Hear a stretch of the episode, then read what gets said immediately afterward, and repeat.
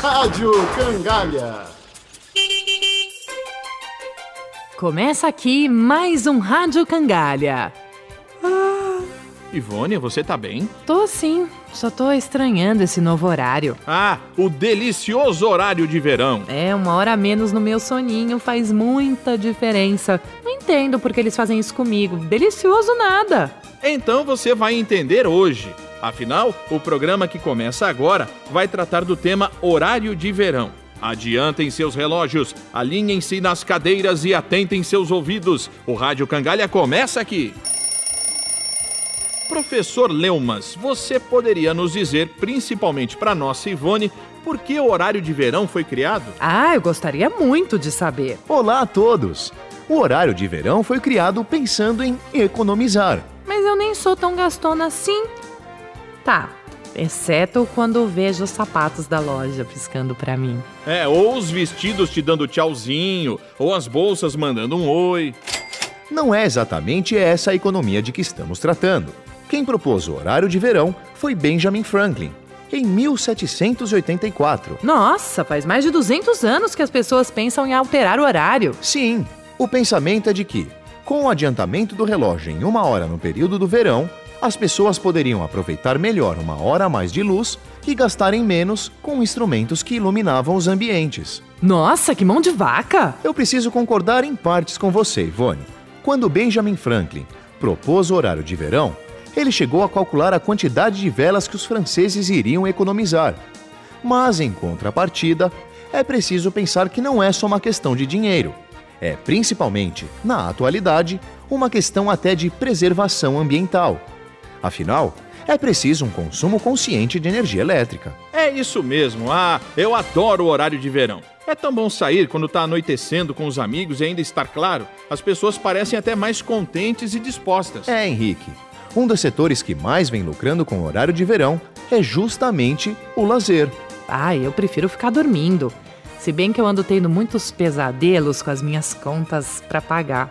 Talvez alguma economia possa ajudar. Viu? Não tem limites para usar o cartão? Perde o sono na hora de dormir e fica aí bocejando. Ei, é o horário de verão que me fez perder uma hora de sono, tá bom? Sei, sei. Calma, meninos. Vou explicar melhor como funciona a questão da economia, certo? Isso, vamos lá! Uma das justificativas para o horário de verão é que o consumo de energia elétrica fica mais distribuído em torno dos horários de pico doméstico.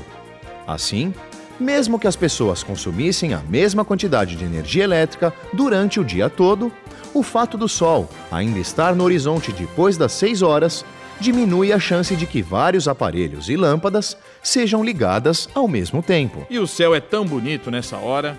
Ih, tá apaixonado, é, Henrique? Bom, vamos deixar o professor continuar. Pensando matematicamente, nós podemos imaginar dois triângulos de alturas diferentes, mas de mesma área. Certo. Tô imaginando dois triângulos de alturas diferentes, mas de mesma área. Peraí, como? Basta aumentar a base e diminuir a altura na mesma proporção para que a área do triângulo seja mantida a mesma. Afinal, para calcularmos a área do triângulo, basta multiplicar o comprimento da altura pela base e dividir por 2. Ah, acho que entendi. Como a área de um triângulo é a metade do produto da base pela altura, só é preciso aumentar a base e diminuir a altura na mesma proporção para que a área seja mantida. Isso mesmo, Ivone.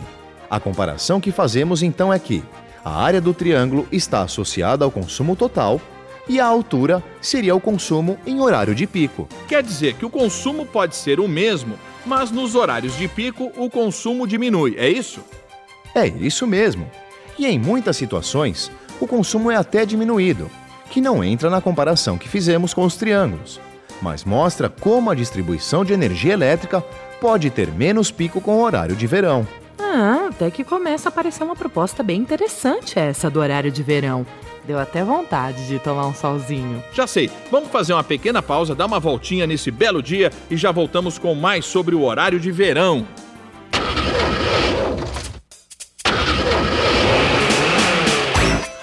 Rádio Cangalha.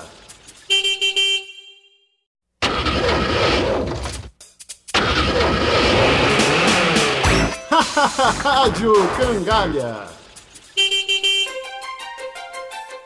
Olá, olá, voltamos com o nosso Rádio Cangalha. Num episódio sobre o horário de verão, vilão ou herói? A sua pergunta é muito boa, Ivone. Em 2007, saiu uma pesquisa dizendo que 60% dos brasileiros ficam um pouco tristes com o fim do horário de verão, enquanto que 37% ficam bastante felizes com o final desse período. Aparentemente, o Henrique faz parte dessa maioria de 60%. Eu gosto mesmo do horário de verão, poder usar uma hora a mais de luz. É, mas aposto que se você vivesse no campo, você não iria gostar de uma hora a mais naquela treva matinal. Ou se fosse criança e tivesse que ir para a escola cedinho naquele escuro. Talvez não gostasse, mas pelo que sei, Ivone, sua casa fica no centro da cidade e você não vai mais para a escola cedinho. É, mas isso não muda o fato de eu gostar muito de dormir. Sua soneca. Isso mostra, Henrique, algumas dificuldades de adaptação do corpo e da mente com as modificações no horário. O interessante é como um ato simples, como o de adiantar o relógio em uma hora, causa uma série de diferentes efeitos, sendo isso uma boa ilustração para os chamados nudgets. Nudge o quê?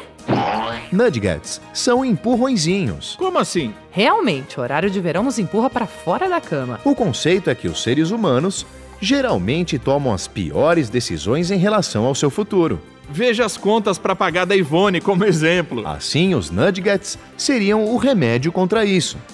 Eles são incentivos mais ou menos autoritários que levam as pessoas a fazer o que é melhor para eles ou para o meio em que vivem. Assim como o horário de verão. Isso mesmo, Henrique. Tá, vocês estão quase me convencendo que o horário de verão é legal. Mas ele é. Ok, enquanto eu me convenço, vamos para as frases célebres. Opa, vamos sim, que hoje eu tô inspirado. A frase de hoje fica por conta de Shakti Gawain, um autor de livros de desenvolvimento pessoal com milhares de vendas. E a frase é: o ser, o ter e o fazer são como o triângulo, no qual cada lado serve de apoio para os demais. Não há conflito entre eles. Que bela frase, Henrique. Você está inspirado mesmo. O autor não entende o que é um triângulo e nem definiu o que seria um conflito entre os seus lados. Aliás, um triângulo é uma figura plana extremamente rígida. Compare com um retângulo, que pode ter seus ângulos internos alterados sem alterar seus lados, deixando de ser um retângulo, inclusive. Quer dizer então que ser, ter e fazer podem estar em conflito? Não sei o que o autor quer dizer com esses verbos. Só diz que não tem nada a ver com triângulo. É, vamos mudar de assunto, né? Quero fazer uma pergunta que eu lembrei agora. Vai lá, faça. O que é pior que ser atingido por um raio na cabeça? Pior que ser atingido por um raio na cabeça? É ser atingido por um diâmetro. Ah, boa, Henrique. Agora sim, quanta inspiração, hein? Agora, esse episódio em que vimos a importância do horário de verão e sua relação análoga, como as alturas e as áreas dos triângulos, acabou. E com que piadinha, hein? Tchau, alunos. Até o próximo Rádio Cangalha. Tchau, gente. Até. Tchau, pessoal. Até a próxima.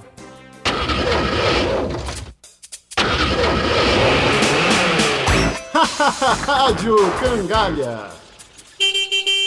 Este programa é uma produção do projeto Matemática Multimídia da Universidade Estadual de Campinas, uma realização do Fundo Nacional da Educação, Ministério da Ciência e Tecnologia e Ministério da Educação. Conteudista Samuel Rocha de Oliveira. Roteiro Caroline Neumann. Locução André Miller, Ana Carolina Pires e Denis Garcia. Edição Renata Gava. Mixagem Sandro Dalla Costa. Direção Renata Gava. Coordenação de Mídias Audiovisuais, Professor Eduardo Paiva. Coordenação Geral, Professor Samuel Rocha de Oliveira.